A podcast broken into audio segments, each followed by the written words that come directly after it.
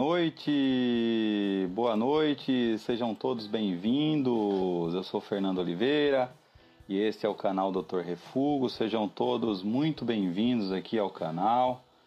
É, hoje será uma live espetacular, como todas as que a gente tenta fazer aqui, mas é a primeira vez que a gente vai falar sobre microfusão. Vamos falar sobre esse processo que é muito legal, processo de microfusão. É, teremos aqui um especialista no assunto falando.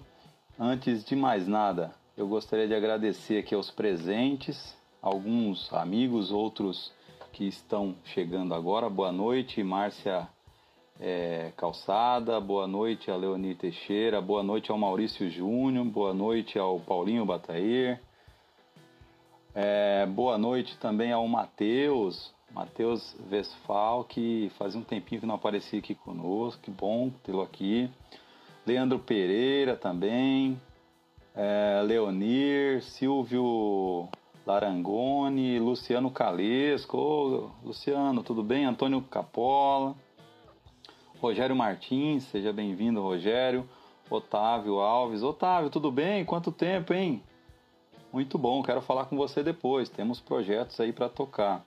Paulo Henrique, Marcelo Freire, é, também aqui a Laís Bavaresco, é, o Jorge, Jorge é, Kovaleski, que fazia um tempinho também que não aparecia, o Marcelo Cramal, Elisa Corandim, obrigado Elisa. Pessoal, tem que fazer que nem Elisa, hein? Tem que entrar na nossa publicação, republica na sua página, marca o Dr. Refugo, vamos ajudar a fazer com que as nossas lives se tornem cada vez mais é, conhecidas e cada vez mais é, cada vez mais possível da gente trabalhar em cima de, de fazer o cada vez melhor o nosso trabalho aqui, tá? Então agradeço demais aí a quem está nos ajudando, fazendo esse, esse trabalho aí e fazendo todo esse, todo esse processo junto com a gente. Já está conosco aqui o nosso convidado, né? O nosso convidado já está aqui conosco também. Neste momento está liberado o sinal lá no YouTube. É, boa noite, pessoal do YouTube, sejam bem-vindos também. Estamos aí também no YouTube também. Para quem tem mais dificuldade, manda aí o link. É, Paulo Henrique, também o Robson Barbizan está aqui também, o Davi Metais, que é nosso parceiro que deu uma aula semana passada. É, Cleiton Rodrigues está aqui. Então, vamos dar continuidade aí. Ah, a Tamis é, Massarolo também, que, que nos ajudou aí fazendo a, a re, republicação do nosso, nosso conteúdo. Obrigado a todos vocês. Bruno Oliveira, grande Bruno, seja bem-vindo. Alex, parceiro de sempre também. É, pessoal, temos é, muito conteúdo aí, muito conteúdo legal, tá? É, nós já temos mais de 125 vídeos. E aliás, eu quero que vocês acompanhem aí no Instagram a minha série que eu estou fazendo de especial de um ano da GIFA 2019. Alguns videozinhos curtos ali com alguns detalhes para vocês sentirem o que foi o evento. Muito bacana. É, e também eu quero que vocês curtam lá, as nossas lives estão todas no, lá no YouTube, tá? E eu queria aproveitar, peço desculpas aí ao nosso amigo é, Rodrigo por tomar o tempo dele, mas é, eu queria aproveitar para dar um toque aí das próximas lives, tá?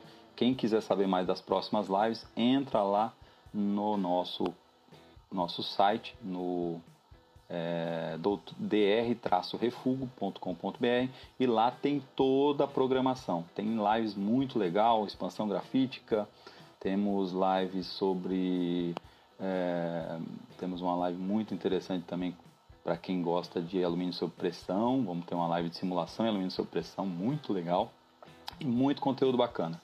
Estou chamando então aqui o, o nosso amigo, ele já está aqui. E ele é quem?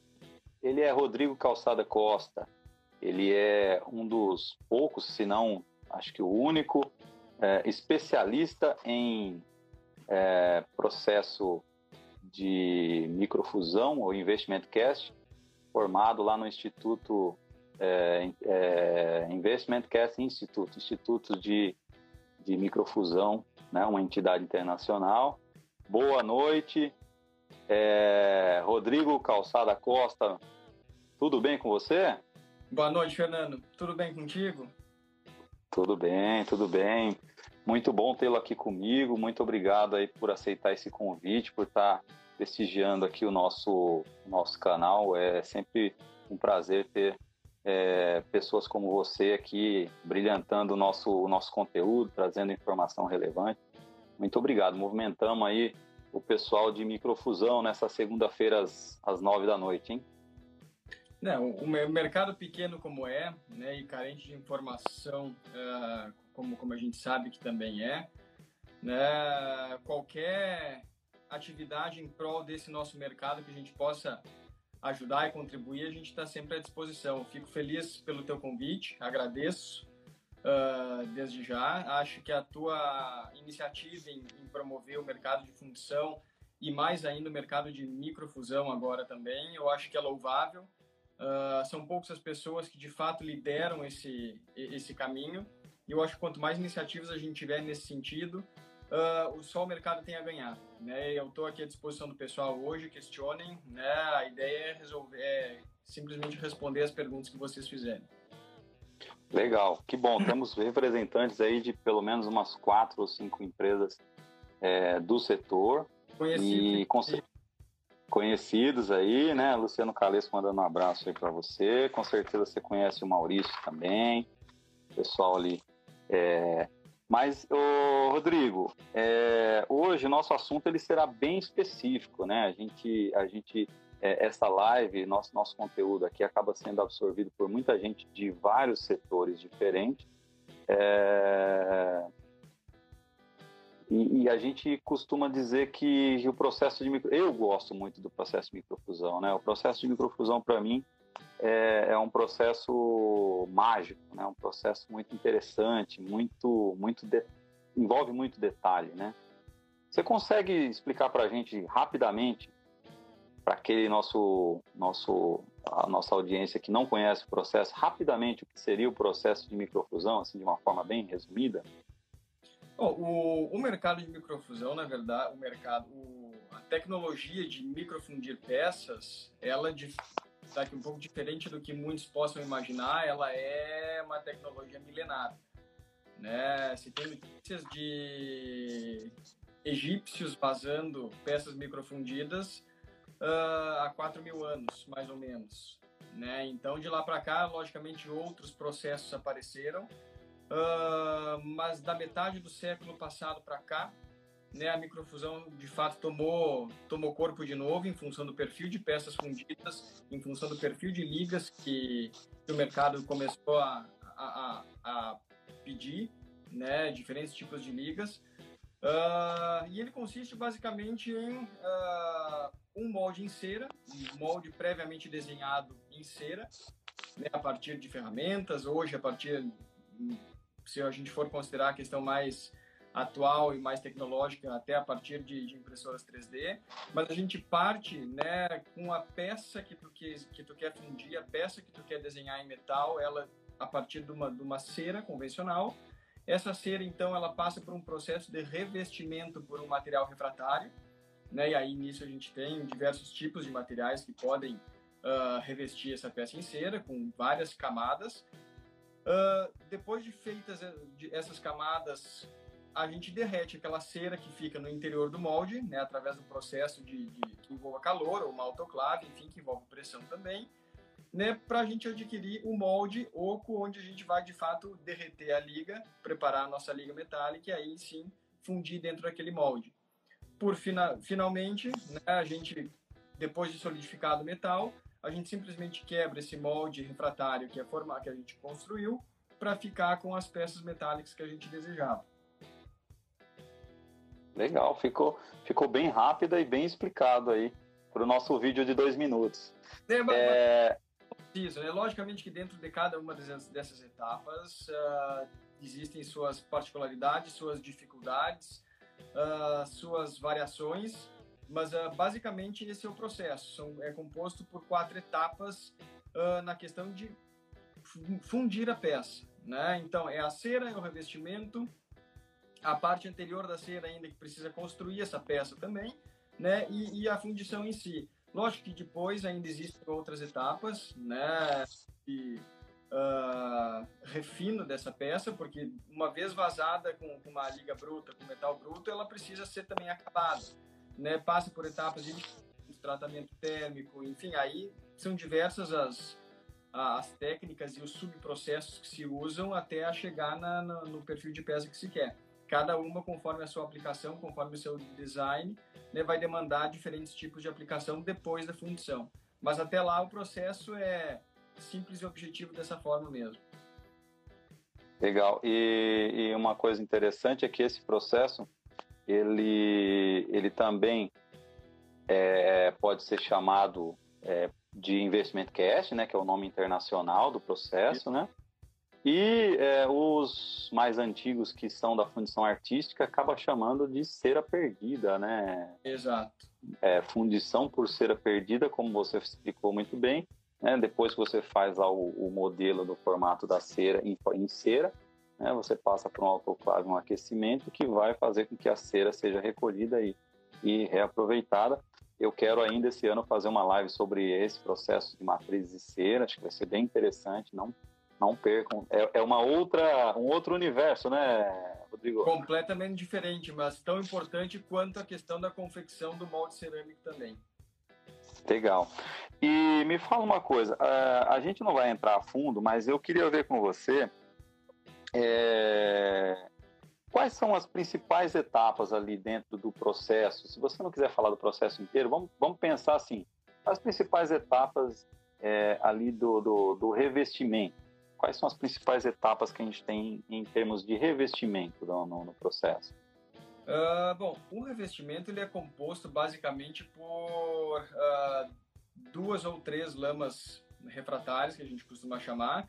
Essas lamas refratárias, na verdade, nada mais é do que uh, uma formulação química que engloba material refratário, justamente para dar aquela, aquela capacidade do molde suportar o calor da calcinação depois, né, a altas temperaturas, né, mas ele basicamente engloba uh, mergulhar esses moldes em cera inicialmente, depois, à medida que as camadas vão, vão, sendo, vão sendo aplicadas, também consiste no, no mergulho delas, tempo para secar, novo mergulho e tempo para secar. Então vamos pensar assim, uh, logo que tu tira, logo que tu monta aquele teu molde né, com, com várias pecinhas em cera daquelas que tu quer fundir, né, rodeadas né, com um canal central. Uh, o primeiro mergulho, vamos dizer, nessas lamas refratárias acaba sendo numa lama que a gente chama de lama de zirconita. Tá? Essa lama de zirconita ela tem uma função, né? principalmente questão de dimensional, para manter a peça uh, no tamanho que se deseja, para não ter nenhuma variação nesse sentido. Então, hoje, a lama de zirconita é o é única e não, não, não achamos no mercado hoje nenhuma substituta de forma que entregue essa uh, propriedade de manter a, o dimensional das peças que se deseja. Uh, outra função é justamente ajudar na solidificação do metal, uma vez que ela é um bom condutor de calor.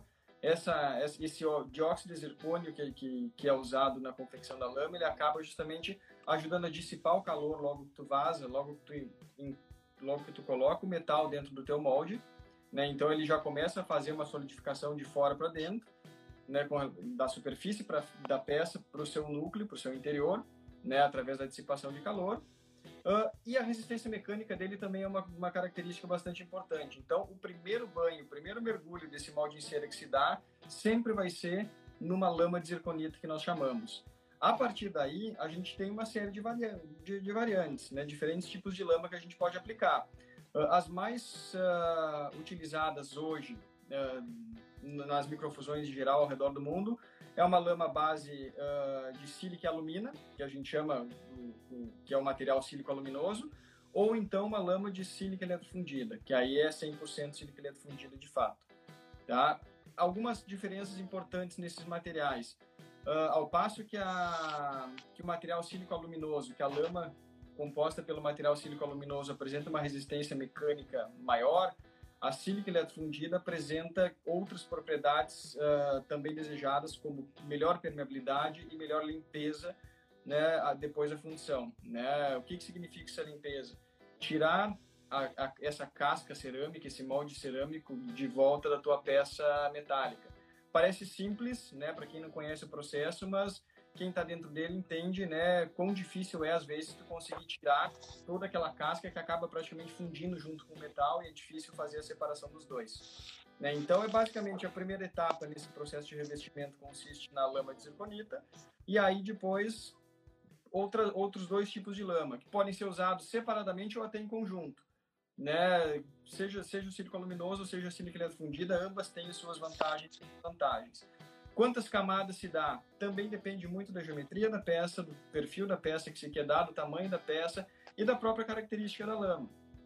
Hoje existem lamas no mercado que te possibilitam fazer um, um, um, mesmo molde cerâmico, mas com muito menos banhos do que aquele convencional, vamos dizer assim.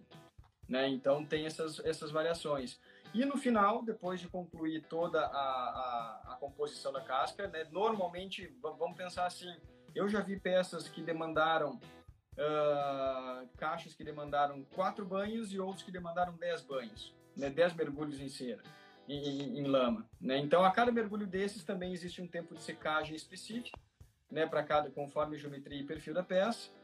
Né? E aí no final a gente dá um banho na, na, na, na numa lama, né, justamente para fazer uma cobertura final e aí sim passar para a próxima etapa que seria a desceragem. Então, na verdade, é, todo esse processo de revestimento, ele está ele tá condicionado, então, a, eu ter ali uma primeira, é, uma primeira lama, um, um, primeiro revestimento que vai garantir um acabamento, ver se eu entendi, né? É, vai garantir ali o acabamento da peça e depois eu venho fazendo com que eu, eu gere um corpo nessa, nesse molde, uma sustentação, uma resistência, e eu finalizo dando novamente um acabamento que vai garantir uh, com que ele, ele, é, é, é, esse material refratário depositado ele não se perca no decorrer do processo. Seria mais ou menos isso, Exato. a grosso modo? Exato. Então, zirconita para dar esse acabamento superficial e para ajudar no processo de solidificação.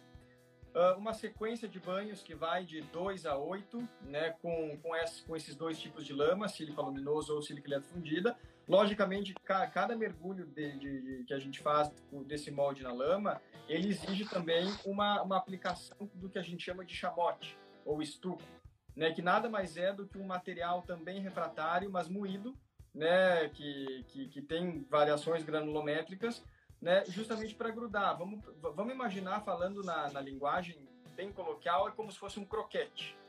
Né? Então, quando a gente mergulha na, na, na lama, aquele molde cerâmico, né, nada mais é do que nós pegarmos né, o, o croquete, aquele bolinho de carne, e, e enrolarmos no, no, no, ovo. Né? E aí depois a gente tem que botar farinha em volta, que seria nada mais do que esse material refratário moído, que é justamente para fazer a composição de casca, que é basicamente lama e esse chamote. Né? E aí no final, justamente para dar uma, uma, uma garantia de que esse chamote não vá soltar nas etapas subsequentes, a gente dá um, simplesmente um banho de lama. E entendi. E, e você acredita então, devido a esse, esse, esse, essa questão uh, de todas as etapas desse revestimento, qual que é a etapa mais importante? Você diria que é a, a, essa primeira lama, essa, ou qual que é a mais importante das etapas? Sem dúvida nenhuma seria a primeira lama, né? Essa lama de zirconita que é aplicada, porque é justamente a lama que faz face com o metal. É, é ela que vai ter um contato direto com o metal logo depois que a gente descerar esse cacho, a gente remover a cera dentro desse, desse molde, desse cacho e fundir o metal né, nesse, nesse molde. Então, uh, se tu tiver uma construção de, de primeira lama uh, deficiente, tu pode ter uma série de problemas. Né? Desde problemas relacionados à própria liga metálica que pode reagir com esse, com esse molde, ou até uma questão de uma questão mecânica mesmo, de resistência do molde não suportar a pressão do metal na hora que ele né, que ele entra no molde, justamente sabendo, sabendo que a gente tem né, um ambiente onde o metal ele entra muito quente no molde e com uma certa pressão, né, a gente precisa garantir que esse primeiro banho, essa lama de zirconita, ela seja resistente o suficiente para evitar que o metal entre e acabe, vamos dizer, lavando o cacho ou então fazendo alguma ruptura dentro dessa casca. Né? Qualquer ruptura, qualquer falha, qualquer trinca que aconteça nesse, nesse processo, nesse exato momento, é justamente uh, vai, vai se refletir justamente nos defeitos que a peça vai apresentar depois. Entendi. Então, ou seja, é, se você não tiver um cuidado aí, isso é, com certeza vai refletir na qualidade da peça, inclusive pode refletir não só na qualidade da peça, mas na, na sequência dos, dos banhos e de, na sequência do revestimento, né? Sim. O, o, Muita, o mercado ainda entende, uh, uh, ainda procura entender qual o grau de relevância da primeira lama, né? E aí eu não falo nível Brasil, eu falo nível mundial, né? O pessoal hoje uh, costuma associar determinados problemas, por exemplo, a, a camadas que vêm depois do primeiro banho ou então a defeitos que possam vir na própria fundição, que sejam ocasionados pela, pelo próprio processo de fundição. E muitas vezes esse problema nada mais é do que um problema direto e objetivo da, da, da primeira lama. Né? Então, é, é, de fato, é uma lama que, que demanda muitos cuidados, é a lama mais sensível, é a lama mais cara do processo, né? por isso que eu elencaria né, ela como a principal etapa, vamos dizer, dentro do, do setor de revestimento. E, e olhando para essa primeira lama, quais você acha que são os principais pontos a serem observados aí? Olha, aí nesse caso a gente pode trabalhar uh, em três campos, né, que eu costumo orientar o pessoal. Nós temos a questão do processo, como essa lama é processada trabalhada e formulada, é mantida, é cuidada. Uh, e aí a gente né, em função disso, acaba levando para a questão operacional, né, também no sentido como banhar um cacho na primeira lama, ele tem algumas particularidades em função das características da lama que precisam ser respeitadas, né, tempos de secagem, maneira de banhar, tempo de escorrimento, né, logo depois que tu mergulha para drenar aquele excesso de lama uh, que fica grudado no cacho. Uh, e temos a questão de equipamentos. Então a gente pode dividir a primeira lama nesse, nessas três etapas. Cada uma delas vão exigir determinados cuidados. Né? Por exemplo, na questão de equipamentos, uh, eu diria, né, não, não elencando todas as, as necessidades, mas na questão de equipamento eu elencaria a, a rotação do tanque e a, e a manutenção da temperatura daquele tanque como as principais demandas para garantir uma boa primeira lama. Né? O tanque tem uma velocidade certa que ele precisa girar para garantir que a farinha de zirconita simplesmente não decante no fundo do tanque. Né? Então a gente sabe que o material é um material denso, pesado, que ele tende a decantar se nós não tivermos uma velocidade adequada. Né? Da mesma forma, a pá que ajuda, a pá que tem no interior do tanque, ela também ajuda a manter esta lama homogênea né? e, e garante a uniformidade da, da, da, lama durante todo o tempo que, que se utiliza ela. E a questão da temperatura é uma coisa que é pouco explorada aqui no Brasil, mas é, é importante que a gente tenha ciência né, da, da, da relevância que tem uh, ah, para manutenção justamente da temperatura da lama em si. Né? À medida que o tanque gira, à medida que a, que a própria lama entra em contato com o tambor, ela vai aquecendo por atrito. Né? Não é bom para a saúde da lama, para a qualidade da lama, que esse aquecimento aconteça. Então, normalmente, especialmente nos Estados Unidos, a gente encontra bastante isso. Tanques que têm aquelas pás que eu mencionei, mas que são refrigeradas, justamente para manter a primeira lama numa temperatura adequada. Se nós for para a área de processos, aí existem uma infinidade de variáveis que precisam ser controladas, né? Desde a sua da formulação da lama até até o seu o seu manuseio. Na formulação da lama é importante que a gente garanta uh, exatamente a fórmula adequada, né? A, a gente normalmente passa para os clientes uma formulação que tem exatamente qual é o percentual de cada um dos componentes de, de, dessa lama, que são cinco, uh, para se ter uma, uma, uma lama com, com qualidade qualquer variação nessa formulação, ela vai impactar de alguma forma. Né? Da mesma forma, a manutenção da lama ela exige alguns cuidados, como controle de viscosidade, pH, teor de sílica, condutividade, uh, avaliar semanalmente se, se ela precisa, se ela tem um crescimento de cultura de bactéria ou não, a própria temperatura que eu já mencionei. Então, isso tudo são variáveis no que diz respeito à operacionaliza operacionalização dessa, dessa primeira lama. Né? E aí, naturalmente, também tem os produtos que são utilizados. Né? Tem determinados tipos de sílica coloidal, que é um dos componentes que podem ser usados. Umas desempenham melhor que outras. polímeros da mesma forma e, e, e por aí vai para os outros três componentes também. É, eu trabalhei um pouco com, com resina, polímeros e, e, de uma maneira geral com, com bactericidas e eu sei muito bem que quando você começa a ter fungo é porque os bactericidas não estão mais, os antibactericidas não estão ah. mais funcionando e você está destruindo a, a eficiência da, dos seus polímeros ali presentes. Então faz muito sentido isso que você está falando até para no meu caso, que não sou um profundo conhecedor do mercado da, da, da questão das lamas etc. Mas é, é, bem interessante. Com relação à zirconita também é muito, é muito fácil de, de ver, porque a zirconita ela tem uh, duas vezes a, a densidade da, da, dos materiais convencionais, né? a densidade aparente dela é muito alta, então a tendência dela normalmente é decantar, né? Exato. E, então, realmente você tem que. E o atrito dela é muito forte, porque ela, né, ela, ela tem um, uma questão muito relacionada. Muito, muito, muito interessante essa sua, essa sua visão, é, essas suas dicas aí. Pessoal que está em casa aí, pessoal que está no, no YouTube, entenderam as dicas aí? Tem alguma pergunta a mais? Eu queria só aproveitar, Rodrigo, essa pausinha que a gente deu aqui e, e agradecer os amigos que estão também lá no YouTube. É, tem lá no YouTube o, o, o Maurício tá aqui, tá lá. O Maurício tá no, no Instagram, tá no YouTube. O Celso é, Rovaran, Rovaron também tá lá. O João Marcelo. É, o Dilmo, Dilmo Magalhães, é a primeira, a primeira apresentação do Dilmo aqui. Ô Dilmo, tudo bem? Seja bem-vindo. O Jefferson Vaz também está aqui com a gente. O, o Caio é, Facioli está aqui também. Então, Sejam todos muito bem-vindos aí, vocês que chegaram depois aí. A Juliana Calçada está aqui, deve ser da família, hein? O Rodrigo Conde, a Márcia, é... deixa eu ver quem mais. Né, Fernando?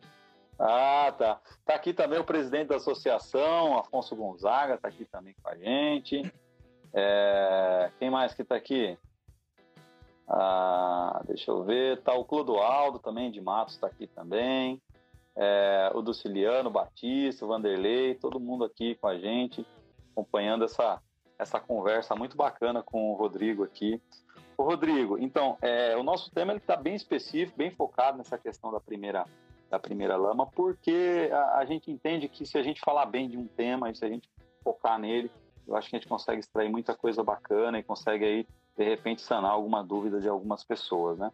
É, eu queria aproveitar e continuar então no tema é, e, e, perguntar para você é, qual que é a vida útil de uma lama. Você falou dos cuidados, você falou, você falou um pouco aí também da, da questão do, é, da, do controle de temperatura, verificação de bactericida, reposição de, de alguns nutrientes, de alguns elementos que precisam estar presentes, né? Mas é, qual que é a vida útil de uma, de uma, primeira, de uma primeira lama? Depende, né? Uh, o, o, que precisa, o que o pessoal precisa ter em mente é que uh, todos esses esforços no sentido de controlar e manter a qualidade da lama é justamente em prol disso, em prol de aumentar a sua vida útil né, e garantir que ela vá até o fim do, do, do, do seu prazo de, de, utilização com a mesma qualidade inicial. Né? Quando a gente menciona controlar a temperatura, controlar pH, controlar a viscosidade, fazer o teste do plate rate, que muitos conhecem, uh, é justamente com o foco principal de garantir uma maior vida útil para essa lama. Pensamos que essa é a lama mais cara que, que o processo de microfusão trabalha. Né, o quilo dessa lama hoje né, deve estar perto dos 10 reais, né, considerando a lama pronta, formulada. Né? E o que muitas vezes acontece é uh, devido a maus cuidados, a uma manutenção uh, deficitária, acaba que esse que, a lama apresenta algumas características indesejadas, que é o que a gente chama de gelificação, né, que nada mais é do que a, a perda de todas as propriedades mecânicas da lama, tá? É, é, é contra isso que nós trabalhamos. Né? Então a gente precisa que essa lama envelheça com qualidade sem gelificar. Né? De que forma nós vamos fazer isso? né? justamente fazendo esses controles todos precisos. Ah, se, se, nós tivermos sucesso nesse controle e tomarmos as ações uh, necessárias para garantir que esses parâmetros fiquem sempre estáveis, a gente pode fazer uma primeira lama durar até um ano ou mais que isso. Né? É, eu conheço microfusões que trabalham com a mesma primeira lama, apenas repondo né, material à medida que o nível vai baixando né, pelo consumo.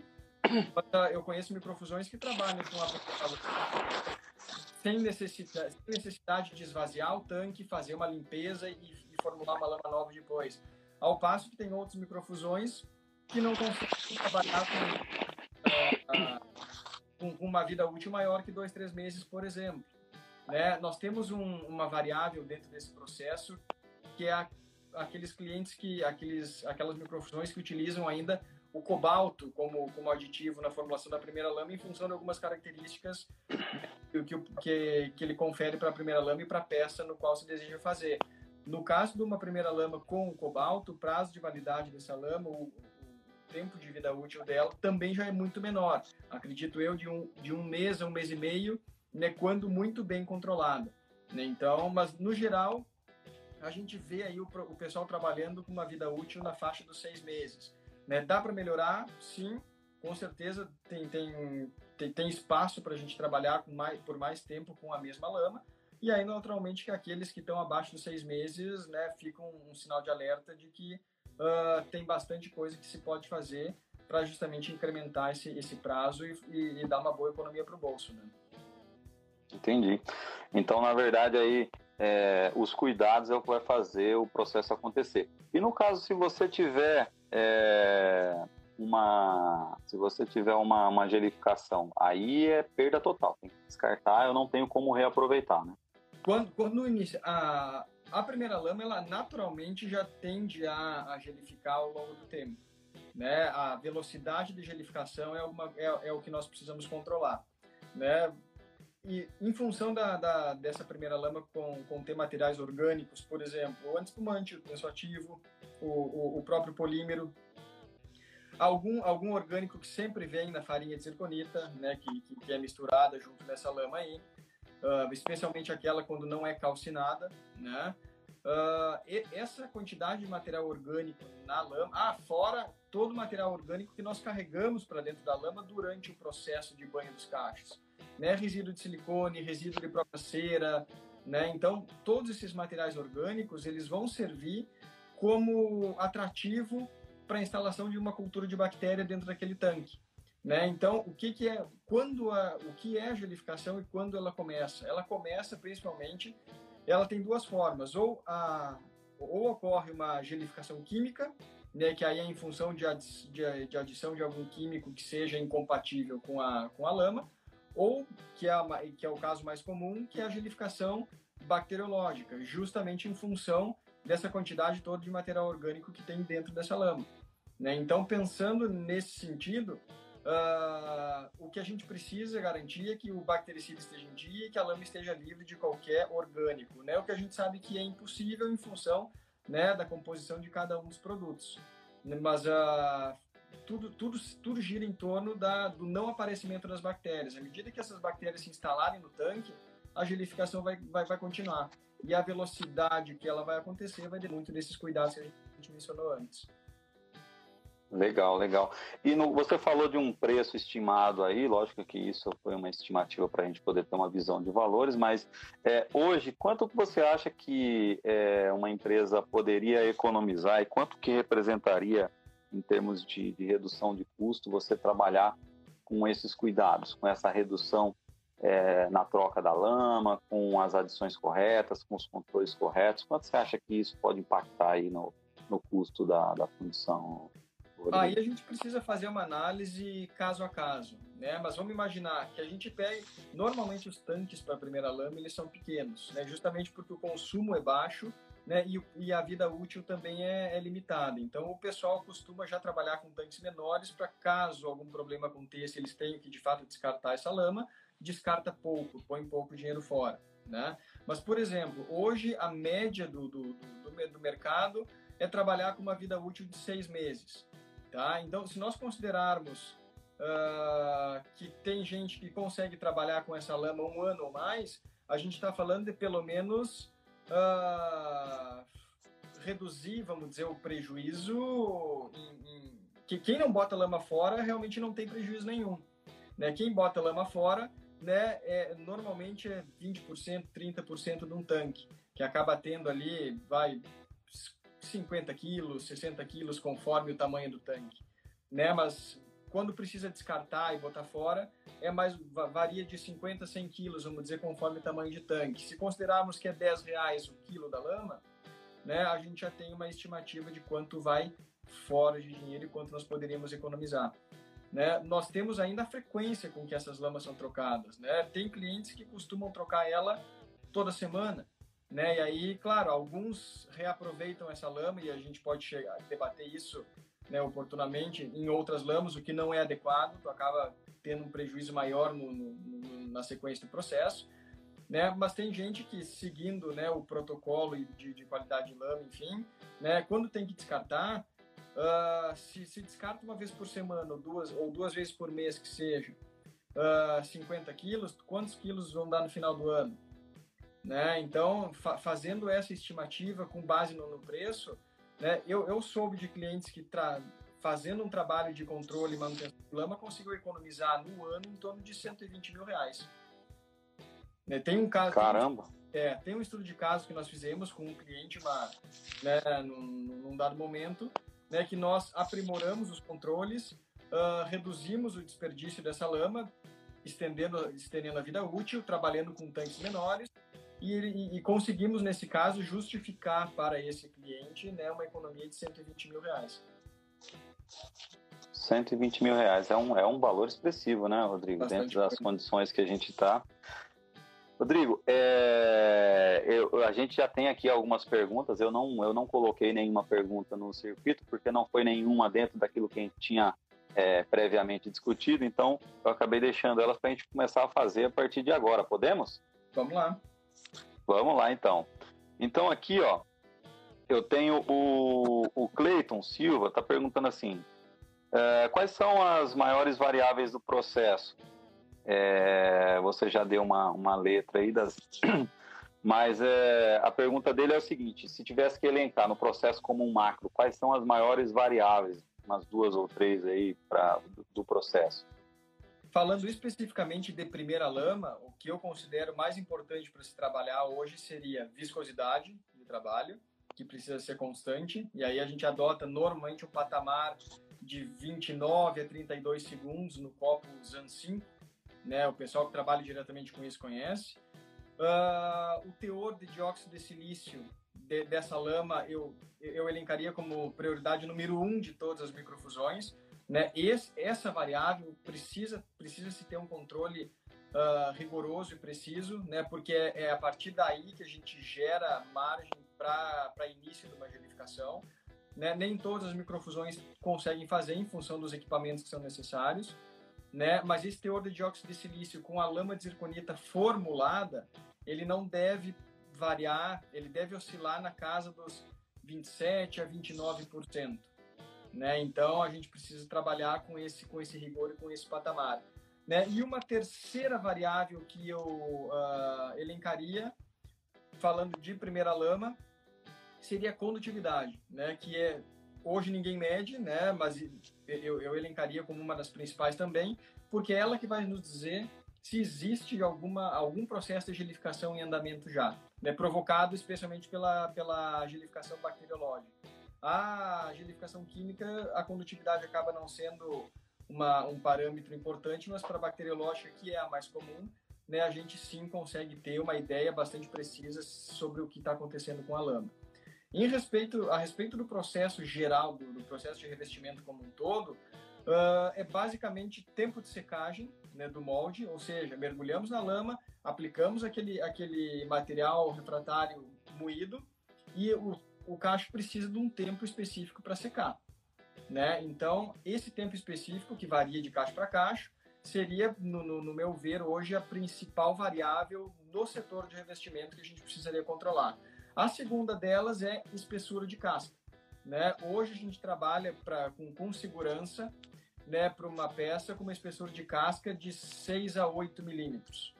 Né? Para peças menores e, e, com menos peso, menos volume, uh, conseguimos trabalhar mais perto dos 6. Para peças maiores e com mais massa, com mais pressão na hora de vazar, uh, mais perto do 8, de repente 9 milímetros. Para chegar nessa espessura, aí por isso a variação da quantidade de banhos que a gente precisa dar em cada um dos moldes, né? Então, aí que eu falei antes da variação de ter caixas que precisam 3, 4 banhos, tem caixas que precisam 8, 9. Perfeito, perfeito. Legal. É... O Bruno Oliveira, ele falou que hoje a microfusão para bronze é, já hoje existe microfusão para bronze, para bronze, tendo em vista que a desmoldagem está é, tá mais fácil, né? É, é mais fácil para. Peraí, deixa eu ver a pergunta dele aqui certinho. É, existe hoje microfusão para bronze, tendo em vista que a desmoldagem seja mais fácil para o bronze? Uh, existe. Na verdade, é um mercado pouco explorado hoje no Brasil. Eu acredito que só as microfusões que trabalham com, com peças artísticas uh, trabalhem com esse material hoje. Nos Estados Unidos é plenamente difundido né, a, a, a função de precisão com bronze. E não só bronze, mas também latão, também né, outros tipos de metais. Uh, e, e, a questão não é a, a, facilidade de desmolde. O desmolde da casca cerâmica com relação à, à peça fundida, ela vai ser tão difícil quanto. Por exemplo, uh, se eu pegar uma liga, um aço, né, ou até um próprio ferro fundido, ou, ou mesmo bronze, e fazer esse molde cerâmico com, com material sílico-aluminoso, por exemplo, eu vou ter a mesma dificuldade de desmolde. Uh, já se, se, eu, se, eu, fizer qualquer uma dessas ligas com a sílica fundida, eu vou ter uma facilidade maior. Né? O que determina o desmolde, na verdade, ele acaba sendo, sendo a casca que se usa, né? o refratário que se usa. O bronze ele se torna mais fácil, de certa forma, para trabalhar, porque ele precisa menores temperaturas. Né? Então, nesse sentido, né, é, eu, é, é, é, mais seguro e mais tranquilo de se trabalhar. Né? Ele tem menos, menos uh, chance de, de ter uma oxidação ou uma reação com o refratário, né? uma própria oxidação com oxigênio, visto que ele solidifica de forma mais rápida também. Né? Então, é, é um mercado inexplorado no Brasil, que eu posso dizer. Né? É, é, é um mercado que as microfusões podem tranquilamente explorar. Né? A gente se pergunta, as peças de bronze que nós encontramos por aí são feitas aonde? Né? São feitas por algum outro processo que não seja a microfusão, não, ou estão vindo de fora, né, da China, dos Estados Unidos, onde já, esse processo já é bastante difundido. Então fica, fica um alerta para a gente pelo menos investigar né, o quão grande é esse mercado né, e, e o quão viável financeiramente pode ser né? Mas eu, eu conheço microfusões nos Estados Unidos que trabalham com bronze, né, com um retorno financeiro bastante interessante. É, o Luciano Calesso falou, tem fundição no Brasil sim, que funde não ferrosa. Olha, olha, olha o marketing aí, hein, Luciano? é, o, o Cleiton fez uma pergunta que infelizmente eu não vou poder fazer ela da forma como ele colocou aqui, que é o seguinte, quais são as, as empresas benchmark é, a nível mundial é, em termos de microfusão. É, eu, eu não sei como se você pode responder como é que está isso hoje em termos mundial, mas em termos de Brasil, você pode dizer que hoje no Brasil a gente tem empresas que, que têm um padrão que a gente pode considerar que já, já estão evoluindo, já estão num patamar é, diferenciado, Rodrigo? Como é que está isso hoje no Brasil? Uh, aí varia muito conforme, falando especificamente do setor de revestimento, né? E aí não, não, não me furto em falar, né? E aí é uma opinião minha, né? Deixo bem claro que é uma, uma visão minha.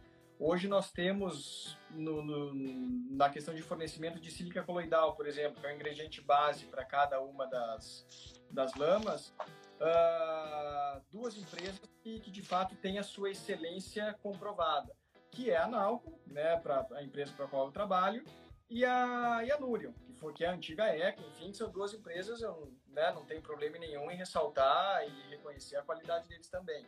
São duas empresas que, no sentido de fornecimento de sílica coloidal, ela, ela, elas hoje têm o reconhecimento do mercado no, no quesito excelência, né, de, de qualidade, desempenho uh, e tudo mais. Na questão de farinha refratária, uh, a gente tem uma série de, de, de, vamos dizer, empresas hoje trabalhando nesse mercado. Né? E aí, não entrando no mérito de qualidade, mas, por exemplo, a própria Nalco está no mercado, Uh, a Curimbaba está no mercado, a Unumin está no mercado, a Remit está tá no mercado, a Treibacher, que hoje é um braço da, da, da, da nos Estados Unidos, também está no mercado. Então, aí já, já abre um pouco mais o, o leque de opções para as microfusões. Né? Mas uh, na questão de insumos da parte líquida da lama, a gente já é um pouquinho mais restrito. Entendi. É, e o Matheus pergunta, Rodrigo, comenta. É, o Rodrigo comentou que a liga é, pode reagir com o molde. Poderia falar um pouco mais sobre isso? Na, na verdade, uh, a, a, gente tem que considerar que quando o, nós, nós, derretemos a liga e, e vazamos dentro do carro, uh, a gente imagina que até o metal solidificar, nós temos, por exemplo, o ferro livre ali dentro. A gente sabe que o ferro só vai atingir a sua forma estável na forma de óxido no momento que ele tiver 100% solidificado. Mesmo enquanto pastoso, né, às vezes o pessoal né, olha o cacho que fica logo após o vazamento incandescente, bonito, né? E, e acha que o, o, o, ferro livre ele só está presente enquanto o metal está incandescente, a gente consegue ver ele através da casca. Na verdade, né, ele só vai solidificar no momento que uh, o, o, metal está completamente solidificado, que acontece 30, 40 minutos depois do vazamento, né, em, em seu núcleo.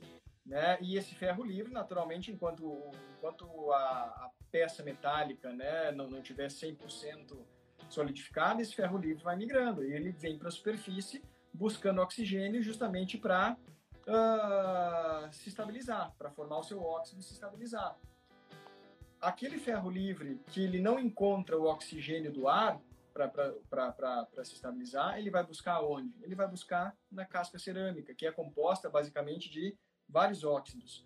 Óxido de zircônio, óxido de, o óxido de alumínio, eh, de alumínio, que é a própria alumina, uh, o dióxido de silício, que é a sílica, né, o quartzo.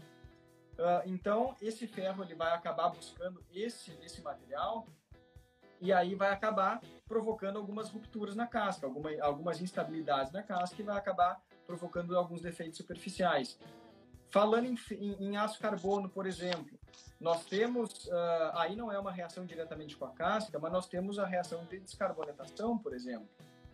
Né? E a reação de descarbonetação, ela marca a tua casca, e aí ela aparece como defeito superficial na peça. Como, como de que forma acontece? Uh, essa reação de, de, descarbonetação nada, nada mais é do que a reação uh, do, do carbono, da liga do ferro-carbono, com oxigênio formando CO2. E esse CO2, se ele não tem uma permeabilidade desse molde cerâmico uh, alto o suficiente, ele vai acabar formando uma bolha que vai ficar presa entre o metal e a tua casca.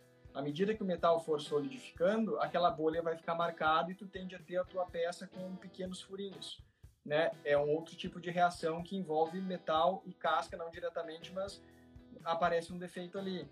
Nós temos, por exemplo, o chrome pitching, que, que a gente chama, que é a oxidação do cromo, né, em ligas de, de, de inox, por exemplo, né, onde o cromo acaba reagindo também com, com, com a própria casca cerâmica, né, provocando né, pontinhos avermelhados ou pontinhos, aliás, pontinhos esverdeados, né? O avermelhado é a, é a, oxidação pelo ferro, é a ferrugem que também acontece, né? Mas basicamente qualquer qualquer uma das reações de, de ferro e liga ela acontece em função de algum elemento dessa liga metálica procurar oxigênio para se estabilizar e ele não encontra no ar, em função justamente dessa permeabilidade que lhe falta, né? Da onde que ele vai buscar esse oxigênio? Da casca. E aí ele está dando esse defeito superficial. Legal. E aí, é... Matheus, respondido sua pergunta, Matheus? Legal. Pessoal, estamos chegando aí nos últimos 10 minutos da nossa conversa. Estou é, aguardando perguntas de vocês. E eu queria aproveitar também e deixar aqui o convite para todos vocês, quem está chegando agora, que nem o seu é, e o pessoal da Bend.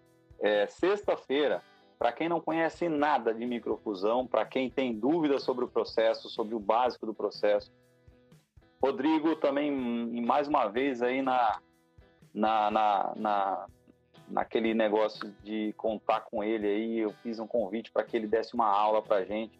E na sexta-feira a gente vai ter uma aula sobre microfusão. E aí nós vamos chamar de microfusão o processo.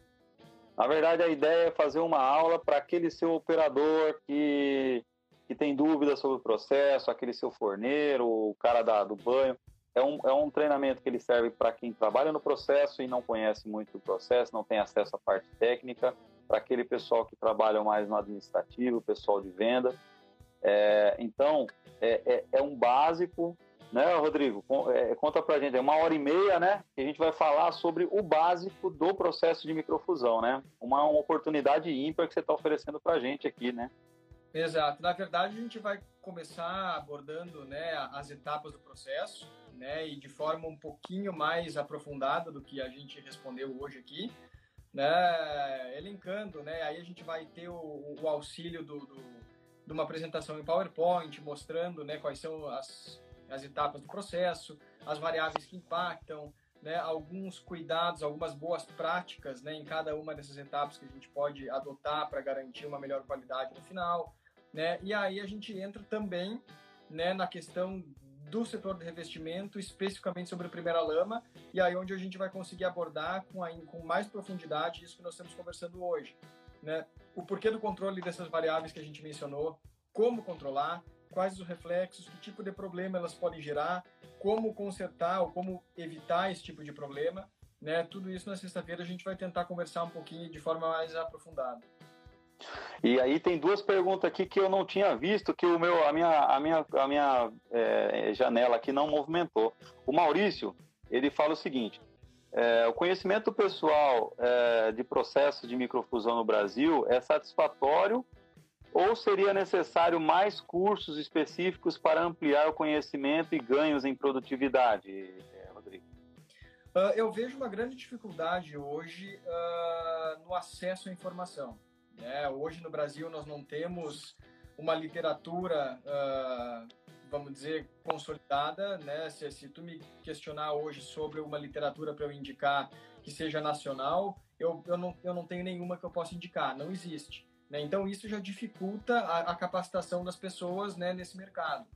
Uh, a, a, a, literatura que nós temos é inglês. Muitas vezes o idioma é uma barreira também para o pessoal ter acesso à informação. Né? Mas aí já existe muito mais coisa. O próprio ICI, o próprio, a própria Federação de, de, de Microfusões da Europa também tem bastante divulgação, tem, tem bastante trabalho divulgados. Uh, então, o caminho é sempre buscar a informação lá fora. Né? A gente aqui né, consegue oferecer algumas informações que o mercado não tem, justamente pela, pela facilidade de acesso que, que, que, que eu, através da Nalco, tenho com, com, com mercados já bastante consolidados e com uma literatura já bem mais ampla, bem mais vasta que a nossa. Mas sim, hoje nós temos uma dificuldade de capacitação do nosso pessoal, uh, basicamente pela falta de acesso à informação. Né? Eu tenho certeza que existem muitas pessoas querendo né, informação a qualquer custo, mas a gente não consegue encontrar. E quando encontra, precisa ter o, o idioma para conseguir entender aquilo que, que, que, existe por aí. Né? Legal. E o Maurício é, completa assim: é possível pensar num treinamento no Brasil sobre isso? Maurício, Vamos conversar depois que eu vou atrás, eu, eu me comprometo a ir atrás dessas informações, conversar com, com, com o Rodrigo e a gente pode ver, sim. É, pessoal que tem interesse em cursos de microfusão, manda e-mail aí para o fernando.dr-refugo ou para o dr.refugo.gmail, que a gente, sabendo do interesse de vocês, a gente vai tentar conciliar aí as agendas e ver o que a gente consegue fazer de treinamento no Brasil, né, Rodrigo? Rodrigo, tem uma questão aqui do Dilma que eu acho legal a gente fazer também. Rodrigo, 29 a 32 segundos de viscosidade não é um intervalo apertado para um processo produtivo? Mesmo sendo, mesmo sendo crítico, é, é tão necessário mesmo? Pergunta do Dilma. Dilma, na verdade, esse, o, as microfusões hoje costumam, uh, eu até faço a brincadeira às vezes com, a, com alguns clientes, uh, essa faixa de, de, de, viscosidade, ela quanto mais estreita ela for, mais estabilidade tu vai ter para o teu processo. Né? Eu, eu, costumo brincar, quem trabalha com viscosidade de, por exemplo, uh, 26 a 32, com 6 segundos de diferença, trabalha com 0 a 100. né? Porque 6 segundos de variação para viscosidade, de fato, tu, tu perde qualquer controle do processo. Né? Ainda, mais se falando de primeira lama. Né? E aí, por que, que a gente convenciona né, 29 a 32 segundos? Né? Depois de vários estudos que a gente, que a gente já fez, uh, na, o, o que né, nesses resultados foi, primeiro, 29 a 32 segundos é a espessura de lama ideal que, a, que, o, que o teu molde precisa ter para conseguir ajudar o cacho a solidificar, para dar uma resistência mecânica mínima necessária e para ajudar no acabamento superficial, tá? Se ela for mais fina que esses 29 segundos, por exemplo, trabalhar com 28, 26, 24, o que, que pode acontecer? A maioria das microfusões, se não todas, hoje trabalham com a chuva de areia para aplicação da, da, da, areia de né? que é aquele material moído que coloca depois do banho. Né? Essa chuva de areia, conforme a intensidade e a altura né, que ela tem com relação ao cacho, se a camada está muito fina, é, esse grãozinho de areia ele vai acabar penetrando nessa camada de lama e vai ficar faceando com o metal depois do vazamento. O que nós precisamos ter no nosso molde é uma camada de lama 100% bem estruturada para dar o acabamento superficial da peça e depois esse, essa areia de zirconita né, para dar resistência mecânica. Se essa areia penetra nessa camada de lama aí, nós temos a, a tua peça depois, no final das contas, marcada, e aí vai gerar um, um defeito superficial que tu vai ter que acabar retrabalhando. Por outro lado, se nós trabalhar, trabalharmos com ela muito mais grossa do que esses 32 segundos, muito mais viscosa, o que pode acontecer é tu startar um processo de gelificação, né? Porque uma gelificação química né? A, a, a, lama de zirconita ela já tem, um, vamos, vamos pensar assim, um teor de água limitado. Né? A, a formulação gira na faixa de 80% de sólido e 20% de líquido. Né? À medida que tu trabalha com uma viscosidade mais grossa, significa que tu está aumentando teus sólidos na lama e diminuindo os líquidos. Né? Tu vai chegar num ponto onde tu vai ter tão pouco líquido que as partículas de sílica, junto com os demais componentes, não vão conseguir se movimentar né? E aí elas não vão mais ter força para se repelir umas às outras, que é o que acontece hoje naturalmente, né?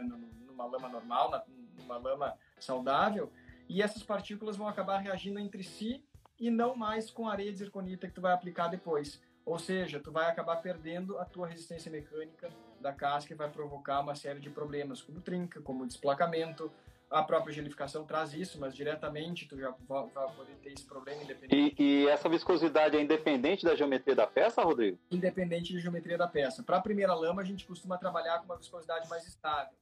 Tem clientes que eu, que eu sei que trabalham com uma viscosidade bem menor, mas aí, aí é tudo a questão de adaptar, né? de, de entender uh, qual é a altura da chuva de areia, uh, qual é o tempo de drenagem, de escorrimento do excesso de lama do cacho, a gente tem um teste bastante simples que se faz, uh, que, que, que, a gente até pode mencionar depois, não sei se nós temos tempo, que a gente pode... É, nós temos agora, nós temos agora um minuto e meio. Inclusive, eu vou até deixar um, um comunicado. Tem duas perguntas aqui, é, uma pergunta do Juliano Traz e uma pergunta do Vicente Biasson, que nós vamos gravar a resposta daqui a pouco e deixar essa resposta para vocês é, no canal para amanhã de manhã. Então, tem duas perguntas aí que não vai dar tempo da gente responder, certo, Rodrigão? Sem problemas, respondemos e enviamos depois. Ah, respondemos e enviamos depois aí o vídeo com a resposta, porque nosso tempo realmente está chegando ao fim e hoje nós vamos cumprir uma hora de live, uma live interessantíssima. E o Dilma, só para complementar, que o Dilma diz assim, ó, é, não chega a furar não, viu? E deu uma risadinha.